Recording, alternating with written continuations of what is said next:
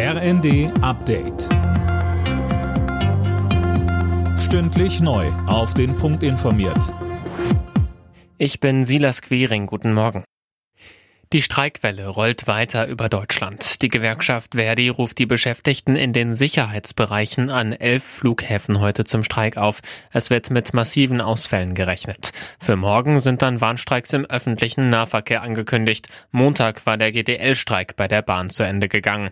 Der Präsident des Deutschen Instituts für Wirtschaftsforschung Fratscher sieht die hohe Inflation und den Fachkräftemangel als Grund für die Streikwelle. Er sagte bei NTV, wir sehen jetzt gerade wirklich einen Umschwung weg von einem Arbeitgebermarkt hin zu einem Arbeitnehmermarkt. Also es gibt eine Machtverschiebung und das werden wir uns nicht nur jetzt in den kommenden Wochen, sondern wahrscheinlich auch in den kommenden Jahren vermehrt auf Streiks einstellen müssen.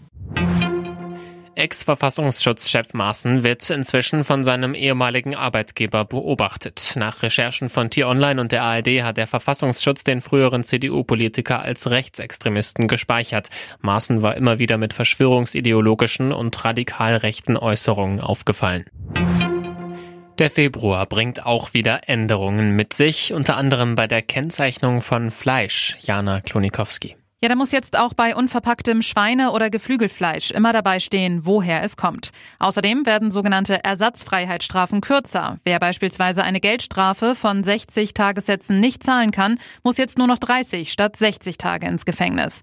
Außerdem führen mehr als 40 Unternehmen ab sofort testweise eine Vier-Tage-Woche bei gleicher Bezahlung ein. Und wir haben wieder Schaltjahr und damit können alle, die am 29. Februar geboren sind, auch wieder direkt am Geburtstag feiern.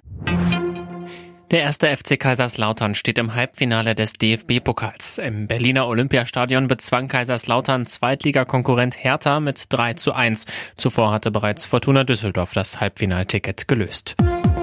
Alle Nachrichten auf rnd.de